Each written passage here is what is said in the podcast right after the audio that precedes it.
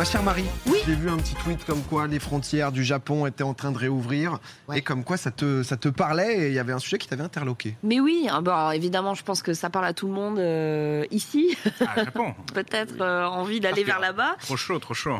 Du coup, je cherche euh, grossièrement une excuse professionnelle pour y aller parce que ça réouvre, euh, voilà, pour le visa Ouais. de travail. Donc, euh, on commence à écrire des vidéos YouTube qui sortiront peut-être un jour, euh, voilà. Faire au Japon. Tout pour le Japon. Voilà, au Japon. Toujours au Japon. Et du coup, je me suis dit, ok, qu'est-ce que je peux faire au Japon qui est un peu cool? Il y a un quartier coréen à Tokyo, on va s'y intéresser. Koreatown. Et là, je découvre qu'il y a des écoles nord-coréennes. Je me dis, attends, what the fuck? À Tokyo. Je cherche un petit peu et là, j'arrive sur un truc que je ne connaissais pas. Je vais vous en parler. Il s'agit des Zainichi.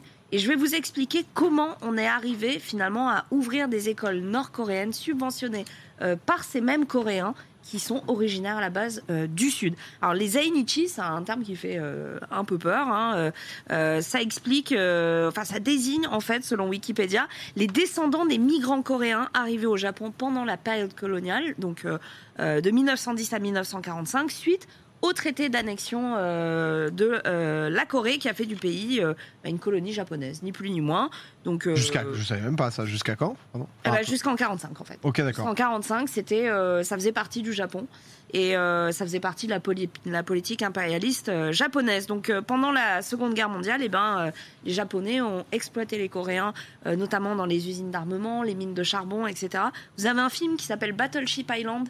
Euh, qui est encore dispo sur Canal, je ne sais pas s'il y est, mais c'est euh, assez incroyable et ça retrace justement euh, l'histoire d'une des îles qui abritait les, les mines de charbon Ah. pendant la Seconde Guerre mondiale et comment eh bien, les, les Japonais ont, ont réduit en esclavage eh bien, les Coréens euh, sur place.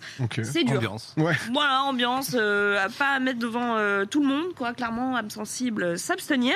Euh, du coup, à l'issue de cette guerre, euh, dont on connaît euh, la fin, hein, quelques 650 000 Coréens sont restés au Japon en pensant bah, qu'ils seraient acceptés, puisque ça faisait quand même euh, plusieurs années qu'ils étaient là à travailler pour, euh, pour les Japonais. Ce sont donc les Zainichi dont je vous parlais. Et spoiler, bah. Non, euh, ils Ça se n'étaient passe mal. Ouais, ils n'étaient pas si acceptés Ouais, que ça. Euh, on, on va partir sur de la bonne euh, discrimination. Alors déjà, Zainichi, c'est un terme euh, qui implique que l'on parle de résidence temporaire. Les gars sont arrivés en 1910. 2022, résidence temporaire. On, On est, est là, sur une hein. manif là euh, anti-coréenne Ça renouvelle. Ouais. Ah oui, au. Japon. Oui, voilà. des... Ouais. En fait, de la même manière, vous connaissez tous euh, Tev, Des signes. oui, Oui. des signes. euh, On connaît. des, des swastikas. euh, de- de-. Euh, vous connaissez ici Japon Ouais. Andy-san, Oui. etc. Bon Ouais. voilà, il est installé au Japon, il est marié avec une japonaise, il a, il a des enfants, euh, il travaille, etc. Mais pour toujours, il sera considéré comme un gaijin. Ouais. Bah, de la même façon, un Zainichi, il a beau être là, euh, enfin ses descendants sont là depuis 1910. Ce sera toujours un Zainichi, euh, peu importe ce qu'il fera. Donc ça en dit long un petit peu sur euh, même les termes que l'on donne euh, à ces personnes. Et du coup, eh bien, euh, j'ai découvert que euh, ces Coréens qui sont traités vraiment comme des, citoyens de seconde zone, on va pas se mentir, sont là vraiment la cible d'une haine particulière. Vous avez pu voir cette photo de, de cette manifestation. C'est très régulier, hein. Euh, clairement dans le quartier coréen. Vous avez ces mouvements euh, ultranationalistes. Ah d'accord, de nos jours. euh, Oui, Ouais, oui, ça continue, quoi, ça, continue, c'est très régulier. Moi perso, je l'ai, je l'ai jamais vécu en tant que coréenne. Déjà, ils me voient comme une française, donc euh, Ok.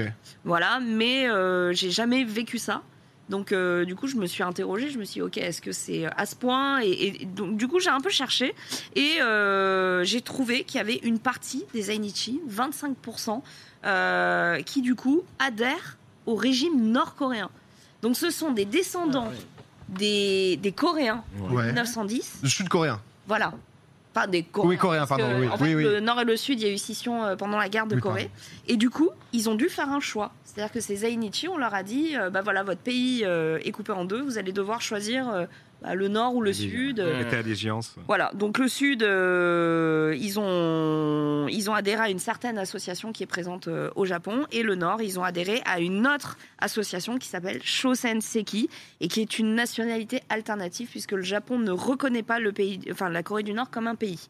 Donc déjà, Les ans, oui. Putain. c'est-à-dire que vous êtes des ressortissants. euh, voilà, Au vous, centre de ça. vous ne venez pas d'un pays, vous ne venez pas de quelque chose qui existe. Donc déjà, c'est le, hyper dur. Le, le nombre de personnes, je sais pas si. euh, Alors, ils, sont, ils étaient À peu près 650 000. 650 000. Là, c'est euh, c'est 25 Euh, j'ai fait un bac L. Quelqu'un euh, peut faire un Ouais, produit en cent- croix. 150 000, Un quoi. plus de 100 000. Voilà, je l'avais certainement dans mes 70 pages. Euh, du coup, ben, il y a eu le traité de San Francisco, là, et ça a été un gros, gros, gros euh, tournant. En gros, ce traité voulait compenser les victimes euh, de l'impérialisme japonais, de l'expansionnisme euh, nippon dont je vous ai parlé, de ses annexions euh, et de ses colonies. Et le problème, c'est que, eh bien, ce traité a euh, tout simplement déchu les Coréens qui étaient installés euh, bah, depuis très longtemps euh, au Japon de la nationalité japonaise. C'est-à-dire que déjà ils étaient des oui. citoyens de seconde zone, mais alors là ils ont carrément même plus de nationalité euh, japonaise. Ils ne peuvent plus voter, ils ne peuvent plus euh, être fonctionnaires. Ils sont Ah, c'est les parias puissance max, quoi. ils ont de très grosses difficultés à trouver un travail, euh, un appartement. Enfin, c'est très compliqué. qu'ils ont l'étiquette, ouais. euh, bah, C'est quoi. terminé, ouais. Donc ils doivent euh, avoir des patronymes japonais empruntés, euh, enfin faire, se faire passer pour des japonais, c'est tr- vraiment très très très compliqué. Euh, donc euh, du coup, ben ils sont euh, très communautaires, ils ont des écoles dédiées, des écoles donc euh, coréennes fondées, financées par ces mêmes Coréens euh, qui travaillent au Japon et qui restent donc fidèles à la patrie euh, nord-coréenne. Euh, du coup, ben les Japonais reprochent à ces écoles d'être euh, le comment dire un vivier euh, de propagande. On- Ouais. et ils ont pas forcément tort quand on voit. Bah, de toute façon, oui. euh, Ouais, eux, ils se, ils se Ouais. réfugient là-dedans, quoi. Ah bah oui, bah c'est là il y a des portraits quand même. euh, Corée du Nord, on va dire qu'il y a des thèmes euh, obligatoires, quoi. Ouais. Voilà, il y a un programme. Il y a un programme à suivre. Euh, du coup, bon, il y a eu des, des efforts qui ont été faits euh, du côté des, des Ainichi qui ont commencé à enlever les portraits de Kim Il-sung et, et Kim Jong-un. Euh, voilà, mais malgré tout, ben, en fait, ces écoles n'ont pas de subvention. Donc euh, elles deviennent très vétustes et les Coréens ont du mal à mettre leurs enfants là-bas déjà parce que c'est très cher. Pas de subvention, c'est du coup 4000 euh, 4000 euros l'année. euh, quand vous n'avez pas de métier, euh, Oui. enfin pas de travail, c'est compliqué. Euh, le mur risque de s'effondrer à tout moment euh, sur votre gueule. Et puis ils sont aussi euh, victimes d'attaques et d'agressions dans l'école. Hein, ces mêmes enfants. Donc du coup pour leur sécurité, les parents les mettent de moins en moins. Donc on assiste à une désertion de ces écoles. C'est particulier en plus qu'ils ils peuvent pas, comment dire, même, ils se rendent pas en, en Corée du Nord après, je veux dire. Ah si pour les vacances ou en colonie. Ok, c'est fine. Et, et même, il y a eu un, un moment où ils ont décidé, bon, allez, vas-y, on rentre tous dans notre mère patrie. Ça s'est très mal passé, vous voulez Oui. revenir au final. Ouais. Euh, La Corée du Nord, Nord. pas ouf. hein. Ouais, ouais, c'est pas. Pas ouf. Pas ouf. C'est que des échos, mais. Ils voilà, sont venus, ils ont dit, Il y a peu de choses qui sortent. on s'attendait pas à ça. Ouais. Donc euh, ouais, ça a été euh, ça a été plutôt euh, compliqué. Alors aujourd'hui, il y a quand même euh, un peu moins de 10 000 élèves qui sont euh, scolarisés dans une centaine d'écoles coréennes ethniques sur le territoire japonais. Euh, la fréquentation, pour toutes les raisons que je vous ai évoquées, étant euh, en chute libre. Est-ce que c'est une bonne chose ou pas? Je vous laisse euh, en juger. En tout cas, Juste savoir que ça, enfin, que ça existe, parce de que savoir que ça existe. Perso, j'avoue que l'histoire même justement euh, euh, de certains pays asiatiques, justement le côté impérialiste, colonialiste de, du Japon, etc. Je l'ai à peu près, mais, mais Ouais. déjà la question de tout à l'heure de euh, la Corée, mais que du Sud, Oui. genre, niveau date, il m'en manque, il m'en manque pas mal, mais ça, savoir justement que, que ça se passe, etc. C'est euh, Ouais. Bah en fait, Il y a une euh, porte de sortie aussi. hein. J'ai l'impression que là, de ce Oui, que tu racontes, au fur et à mesure des années, est-ce qu'il y a Ouais. juste une passerelle qui n'emprunte pas bah, le pourrait problème. Est-ce que ouais. le gouvernement japonais peut aider? Est-ce qu'il y a des pistes euh, T'as tout à fait compris. Euh, les enjeux, en fait, c'est qu'aujourd'hui, ils ne sont plus assez coréens euh, ou intégrés euh, à la culture moderne du pays qui, du coup, a avancé très, très, très, très vite. Euh, ils sont pas non plus à leur place en Corée du Nord. Et ils sont pas à leur place au Japon. Donc c'est très compliqué. Il y a des lois qui ont été adoptées euh, depuis et qui semblent aller dans le bon sens. Ça donne quand même pas mal d'espoir.